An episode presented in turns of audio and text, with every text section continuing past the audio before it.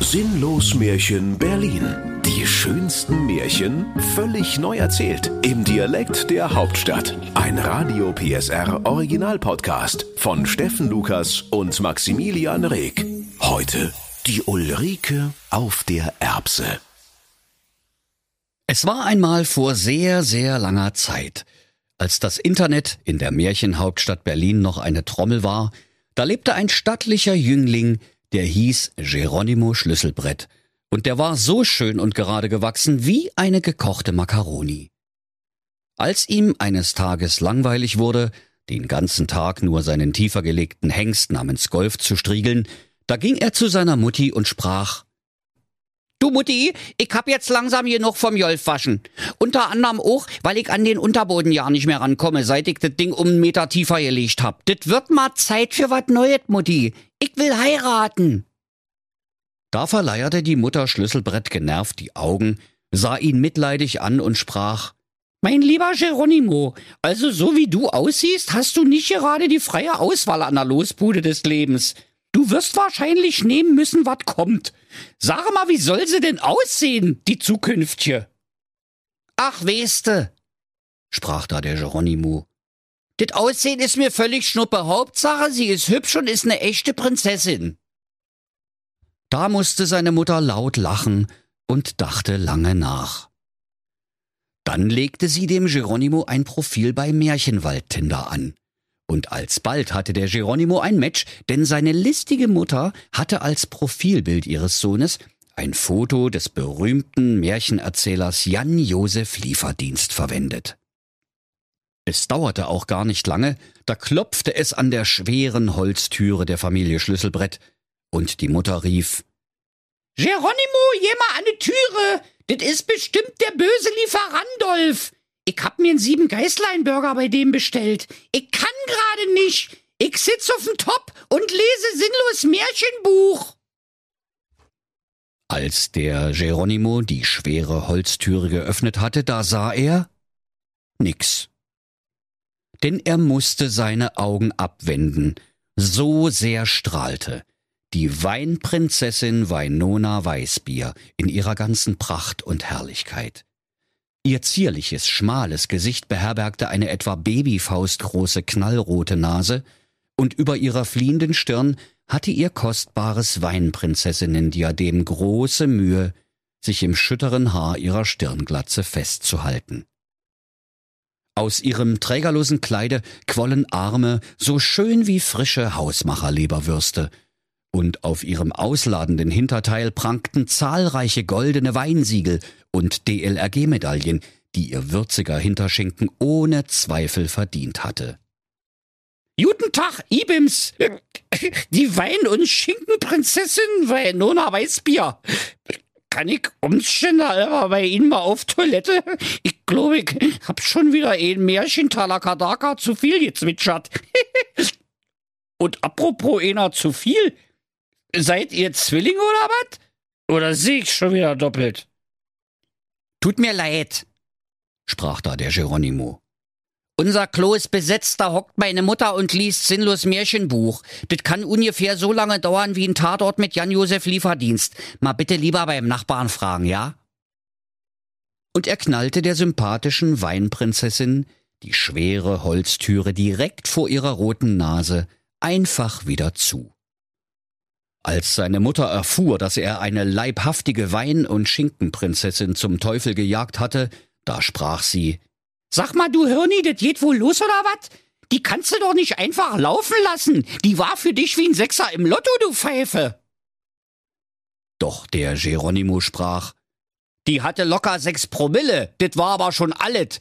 Wir warten mal lieber auf die nächste. Andere Weinköniginnen haben auch schöne Töchter.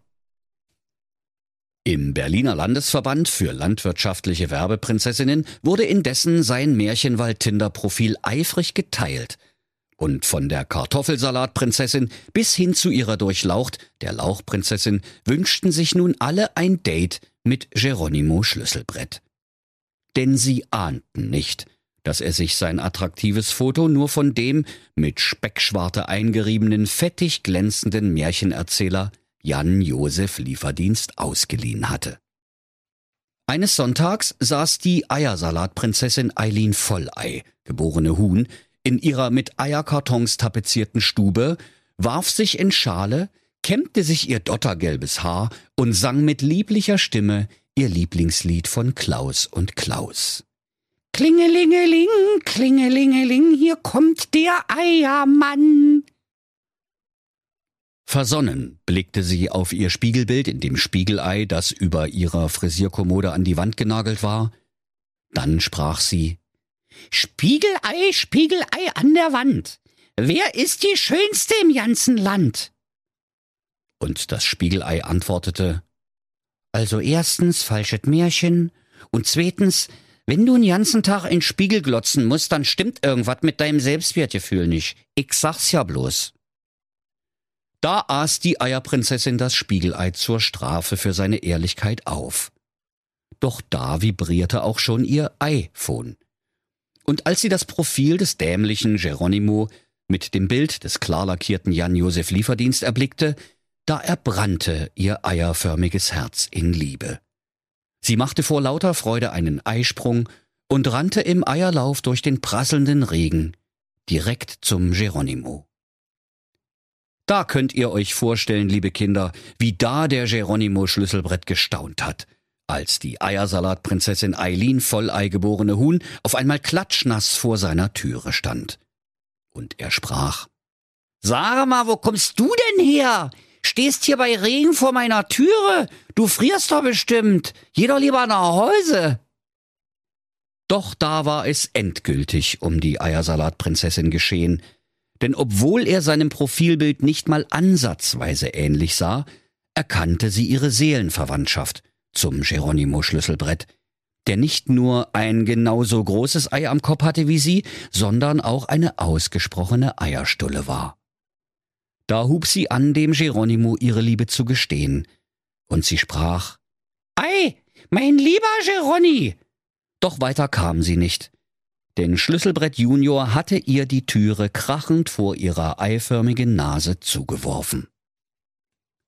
Da weinte die Eiersalatprinzessin Eileen Vollei geborene Huhn, doch es half alles nichts. Sie musste zurück in die Legebatterie der landwirtschaftlichen Produktionsgenossenschaft Ei Ei Eisenhüttenstadt JWD und weiter Werbung für Eier machen.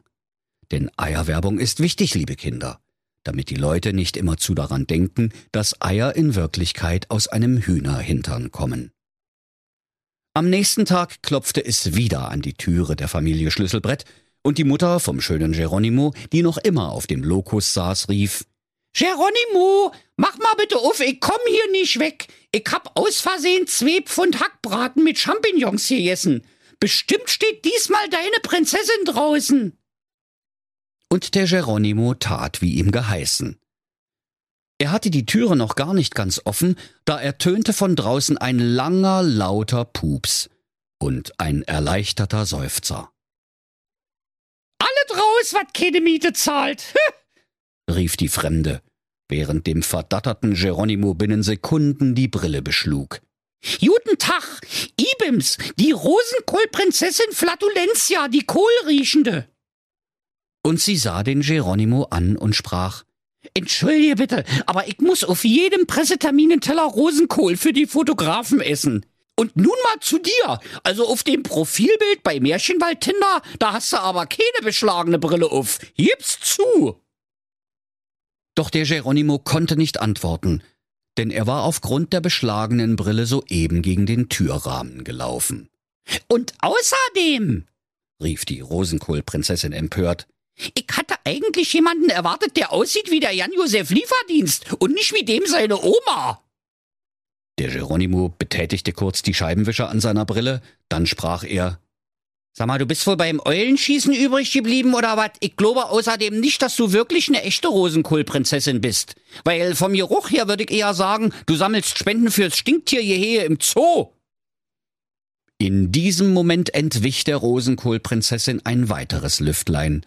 Das klang so lieblich und vielstimmig wie eine Polka von Johann Sebastian Bach, aufgeführt vom Posaunenquintett Potsdam-Poperzegowina. Und der Geronimo sah, wie die Blümelein im Flur auf der Stelle verwelkten und ihre Köpfchen hängen ließen. Der Hund der Familie Schlüsselbrett rollte winselnd auf den Rücken und stellte sich tot. Die Kanarienvögel hingen kopfüber an ihrer Stange in der Voliere, und die Vögelein sprachen Hansi, Bubi, Hilfe! Die Hühner der Familie standen vor der Küchentüre Schlange, in der Hoffnung, alsbald geschlachtet zu werden. In den Maulwurfshügeln im Garten rumorte es, dann sah man, wie auf den bröseligen Erdhäufchen kleine weiße Fähnlein gehisst wurden. Der Clownsfisch namens Nemo, der im Aquarium wohnte, floh aus seinem gläsernen Gefängnis, um seinen Vater wiederzufinden, obwohl das eigentlich ein völlig anderer Märchenfilm war. Die Fliegen schließlich, die in großer Zahl an den Wänden und auf dem Geronimo gesessen hatten, purzelten wie Popcorn zu Boden. Und die Gardinen, die letzte Woche noch gewaschen worden waren, wurden so gelbstichig wie die Gardinen im Raucherzimmer des Märchenaltbundeskanzlers Helmut Schmidt. Als sich der Nebel langsam legte, sprach der Geronimo Also bei aller Liebe, mein liebes Fräulein Rosenkohlprinzessin, aber bevor du hier noch so einen vom Stapel lässt, muss ich erst mal lüften. Und er kroch, wie er es bei der Freiwilligen Feuerwehr gelernt hatte, unter den giftigen Gasen hindurch und über die Auslegeware, um ein rettendes Fenster im Hinterhaus zu erreichen. Bald jedoch sank er bewusstlos dahin. Seine Mutter, die soeben ihre 24-stündige Sitzung beendet hatte, trat aus dem Lokus, rümpfte den riesigen, runzligen Riechkolben und sprach Dit war ich aber nicht. Also nur damit dit nicht falsch in die Geschichtsbücher eingeht. Auf dem Wege durch die gute Stube stolperte sie über ihren bewusstlosen Sohn und fiel durch das geschlossene Wohnzimmerfenster in den Garten, wo sie zwischen zahlreichen betäubten Amseln, Meisen und Rotkehlchen liegen blieb. Als die beiden nach sieben Tagen und sieben Nächten wieder zu sich gekommen waren, sprach die Mutter zu ihrem Geronimo Also dit war ja wohl nischt. Und dit war auch bestimmt keine echte Prinzessin. Denn wenn echte Prinzessinnen pupsen, dann riecht es normalerweise nach Marzipan. Danke, Mutti, wieder was gelernt, sagte Geronimo dankbar. Aber so wie dit hier aussieht, müssen wir wohl erst mal klar Schiff machen, fuhr die Mutter fort. Ich wasche die Jardinen. Du könntest mal die Haustiere wiederbeleben und vor allem die verwelkten Topfpflanzen auf den Kompost schmeißen. Hopp, hopp, hopp, Geronimo, sonst kriegst du nie deine Prinzessin. Der Geronimo tat, wie ihm geheißen, füllte frisches Flugbenzin in die Kanarienvögel, trat liebevoll gegen den Hund, der sich noch immer nicht rührte, und wechselte schließlich seine Batterien, so dass er wieder fröhlich mit der Antenne wedelte. Schließlich machte er sich mit einem großen Plastebeutel voll brauner Zimmerpflanzen auf den Weg zum Komposthaufen hinter dem Haus. Und als er gerade den Sack über den Zaun zum Nachbarn hinüberwerfen wollte, ertönte eine Stimme, die war so lieblich wie der zarteste Gesang der schönsten Nachtigall im gesamten Berliner Märchenwald. Hallo! Na, was sägt denn da? Du bist ja ne leckere Bulette. Der Geronimo ließ vor Schreck den Sack fallen und fragte, Hä, wer bist du denn? Ich bin die Ulrike Podkowski. Ich bin die Kugelstoßprinzessin vom Berliner Märchenwaldverband für unverheiratete Kugelstoßerinnen. Wir haben bei Tinder ein Match. Ich suche den Mann fürs Leben. Nimm mich, solange ich noch heiß bin. Die Ulrike Podkowski war zweieinhalb Klafter groß und ebenso breit und tief. Der Geronimo hatte jedoch ein weitaus zierlicheres Bild von echten Prinzessinnen. Also sagte er misstrauisch Du kannst mir viel erzählen, aber nie im Leben bist du eine echte Prinzessin. Berliner Märchenwaldverband für unverheiratete Kugelstoßerinnen? Hab ich ja noch nie gehört. Woher soll ich wissen, ob du mich nicht einfach verscheißerst? Ach, halt doch einfach deine Waffel und hol deine Mutter, sagte da die Kugelstoßprinzessin Ulrike Podkowski streng, und weil der Geronimo gelernt hatte, Frauen sicherheitshalber zu gehorchen, tat er, wie sie ihm geheißen hatte. Als die Mutter Schlüsselbrett ihre potenzielle Schwiegertochter erblickte, raunte sie ihrem Sohn zu. Die nimmste, die ist formschön und kompakt, die gefällt mir. Ich weiß aber nicht, ob dit auch wirklich eine richtige Prinzessin ist, gab der Geronimo zu bedenken. Von der Stimme her würde ich sagen, die ist eigentlich ein Prinz. Papalapap, kick dich doch mal an, Junge. Du kannst doch froh sein, wenn du überhaupt eine kriegst, die man nicht alle zwei Wochen an der Tankstelle aufpumpen muss.